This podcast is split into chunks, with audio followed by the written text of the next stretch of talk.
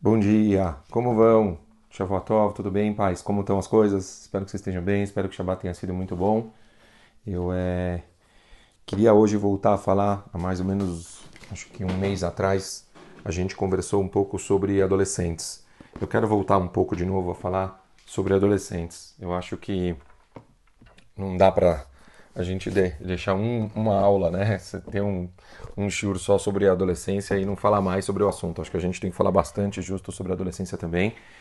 É, tem muitas tem muitos pontos aqui que a gente precisa acertar e, e, eu acho que talvez é uma fase que os pais cada vez mais eles, independente da idade que os pais tenham, eles ficam cada vez mais no ar de, de, de pensar é, o que fazer e como lidar, né? O tempo cada vez ele passa mais e e, e a modernidade vai fazendo com que os jovens eles é, vão ficando cada vez mais diferentes e, e, vivendo às vezes eu vejo muito que pelo smartphone eles acabam vivendo dentro do mundinho deles e esse mundinho deles acaba dificultando muito os pais de conseguirem entrar dentro da cabeça das crianças, dentro do mundo dos, dos filhos e isso acaba é, é, atrapalhando muito essa tal dessa comunicação. Eu quero começar com uma história que eu ouvi de um, um grande, grande Rosh Hashivá dos Estados Unidos, um pedagogo, uma história muito, muito boa, que eu acho que ela é excepcional para a gente é, começar o nosso shiur hoje. Ela fala sobre um, é, um menino, numa, numa nos Estados Unidos, que ele era um menino que estava meio revoltado e ele roubou numa sexta-noite o carro do Rosh Hashivá e ele foi para o cinema, foi para Estivá, saiu de Estivá e foi para o cinema na cidade. E o como que o, essa história chegou no nosso? Porque tinha um amigo que queria ir junto e ele não queria que, é muito engraçado, ele não queria que o amigo fizesse o pecado junto, ele só queria ele fazer o erro, então ele foi e aí o, o amigo não, e aí por causa disso ele acabou uh, uh, deixando o amigo, falou: Eu faço sozinho o pecado, você quer? Foi embora, o amigo ficou com raiva do cara, foi lá e foi contar para o Shivá. Bom, mas quando ele foi contar para o Rosh já era, já era Shabbat, né? Quando tinha começado o Shabbat. O Rosh foi para a esposa, pediu desculpas, falou que ele ia atrasar muito para o jantar, falou para ela que ele tinha que fazer isso. Então, falou que o Rosh pegou, ele saiu da Shiva a pé, andou acho que meia hora, 40 minutos a pé até a cidade. Ele foi até onde estava lá a cabine lá do cinema, bateu lá na, na cabine lá da mulher lá do, do, do ticket, falou para ela, olha, eu tenho um aluno meu que está aqui dentro, eu não quero ver o filme, eu só quero entrar e falar com ele um minuto, eu posso entrar? E a mulher, é, não sei como deixou ele entrar, o Rosh Hashiva entrou. Imaginem a cena do menino sentado no cinema vendo no Shabbat, o menino da Yeshiva vendo o filme. De repente olhar para o lado e ver o Rosh Hashiva dele sentado do lado dele no cinema olhando para ele. O garoto virou para o lado, ficou branco. Hashiva olhou para ele, é, falou para ele: Tudo bem? Como você está? Eu só queria te falar uma coisa eu, ouvi falar que a pipoca aqui do cinema, eu acho que ela não é kasher. Então, para mim era muito importante que você soubesse que para tomar cuidado com isso. E só, só, é, para mim era só isso que eu queria que você soubesse. Ele deu um beijo no menino, falou Shabbat Shalom e saiu. O menino deu, deu uns 5 minutos, cai a ficha do menino e o menino saiu correndo atrás e foi atrás do Shiva e começou a chorar e pediu desculpas e beijou ele e, falou que nunca mais ia fazer isso na vida dele. E esse menino, ele acabou uh, se, se, arrependendo e, e, acabou mudando. E, e o whatever, o menino cresceu e virou um, um, uma pessoa muito, muito especial. Essa história é muito, muito forte.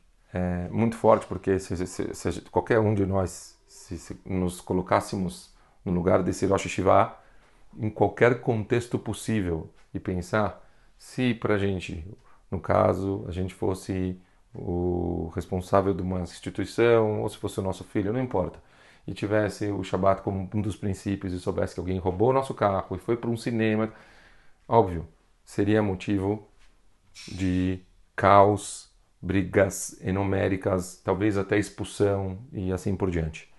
Aqui a gente tem um dos conceitos mais importantes de Rinur com adolescentes. Ele viu e ele sabia que principalmente o que esse menino precisava era amor. Amor. Os adolescentes, quando eles crescem, uma das coisas que a gente percebe que mais vai é, esfriando, principalmente por parte, eu vejo muito dos pais, do, do, do lado do pai mesmo, é que com o tempo acaba tendo um certo esfriamento de conexão. Conexão que eu digo é calor mesmo, tá? Não que o pai gosta menos, mas é uma coisa natural, acho que talvez às vezes até do homem. Ele acaba vendo o filho tá crescendo, eles continuam sorrindo e conversando e trocando e tal, mas aquele calor ele já não é o mesmo. Jovens precisam da mesma quantidade de amor e carinho que crianças. Os jovens também precisam de abraço, os jovens precisam de beijos, os jovens precisam desse calor humano, eles precisam ouvir eu te amo, eles precisam muito menos da palavra eu julgar você, quer dizer, precisam muito menos de julgamentos dos atos dele e precisam de uma quantidade muito maior de calor, carinho.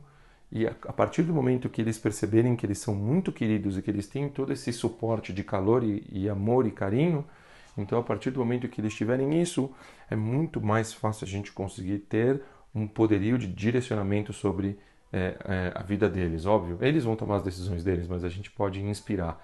E isso vai ser sempre por amor e carinho. Eu vejo muito isso. É, eu tenho tipo três, quatro instituições de, de adolescentes e trabalho em escola e também tenho é, agora também a sinagoga eu trabalho com adolescentes.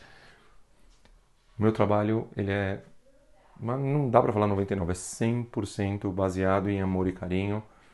Todo jovem, eu não sei agora, essa é uma das coisas que eu estou mais sofrendo, esse negócio de Zoom, câmera, para mim está sendo um martírio por causa todo dessa situação de contato pessoal.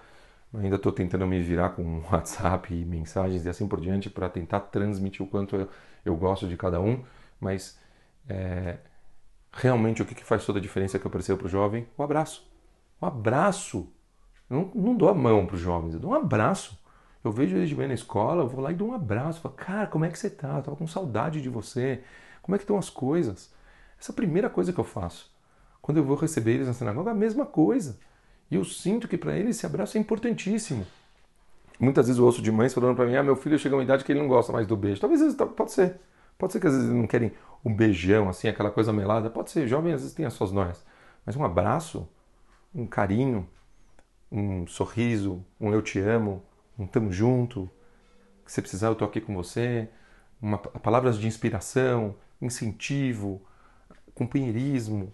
Eu acho que a gente tem que começar a ser mais é, companheiros mesmo, incentivadores do que simplesmente cobrar. Quando a criança ela vai cada vez ficando mais velha, a gente, a gente começa a aumentar só as cobranças, cobranças, cobranças, a cobrança, e a gente para com a parte do amor. O amor já não é mais um, tão, tão intenso como quando a gente dava quando ele é um bebê, quando é uma criança pequena. Muda tudo. É impressionante, você percebe isso. Você pode ver qualquer casa, é a mesma coisa. Mas a criança ela não, ela tem tamanho mas ela, quer, ela continua tendo necessidade. Se vocês pegarem qualquer escola, instituição, em Israel então está sendo tá tendo uma geração inteira que eles estão discutindo que está indo para o lixo por causa de crianças que estão abandonadas, crianças que estão jogadas porque não estão tendo quantidade específica de amor, que acharam que tem que o negócio é cobrança, o negócio é resultado. E não é, as coisas não funcionam desse jeito. Não é resultado, não é cobrança. É amor, é carinho, são, são, são seres humanos. A gente precisa dar muito, muito mais para eles do que cobrar. A cobrança ela vai vir depois, ela é natural. Eu volto a repetir. A gente tem uma fase da vida que a gente já dá Tipo, a gente mostra para a criança exatamente o que a gente quer. Agora a gente está na hora de ver a criança tomar as próprias decisões. Você tem que olhar a criança tomar as decisões. Então, não adianta você continuar só cobrando, cobrando, cobrando. Você tem que ver, esperar e ir direcionando. Para você ter essa abertura da criança, tem que só continuar dando carinho e amor e vê, vê as decisões que ele toma. E talvez dependendo das decisões que ele tomar, se você estiver com esse contato tão forte com ele, ele sozinho vai te pedir ajuda. Ele sozinho vai falar como que eu faço isso, como eu faço aquilo. Pessoal, a minha sala, ela, ela abre, as pessoas abrem a porta a cada cinco minutos. Eu recebo WhatsApp o tempo todo dos jovens me perguntando coisas. O tempo todo de coisas de todos os níveis possíveis de intimidade, de todas as formas. Por que eles fazem isso? Porque eles se sentem queridos porque eu não julgo eles. Eles têm medo de falar para os pais as coisas. Mas, mas eles querem essa atenção, eles querem ajuda, eles querem o direcionamento. E não adianta falar porque eu não sou pai, não, não tem nada a ver uma coisa com essa, porque eu consigo fazer isso dentro da minha casa. A gente pode fazer a mesma coisa com os nossos filhos. Mas depende de como vocês criam ela depende de como vocês criam a abertura e quanto carinho e direcionamento vocês vão dar para os filhos de vocês. O filho tem 20 anos, 21, o pai começa. Vai trabalhar? Não vai trabalhar? Vai trabalhar? Não vai trabalhar?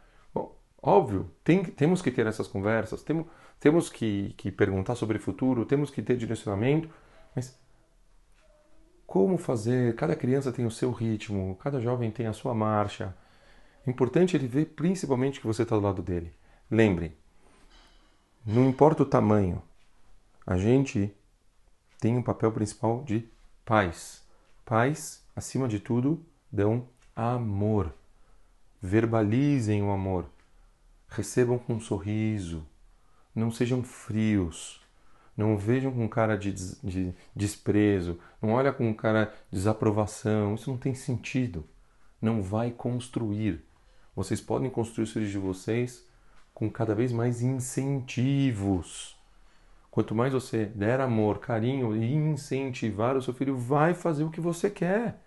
Então, vamos tentar mudar o chip, sair de uma coisa negativa e tentar ir para um lado positivo. Eu posso ficar aqui contando durante horas histórias de meninos que os pais resolveram mudar o approach, em vez de eles saíram do, do, da, do lado da cobrança, cobrança, cobrança e foram para o approach do carinho e do amor e simplesmente tipo tentar mostrar que dão um suporte, como que o filho deu uma deslanchada.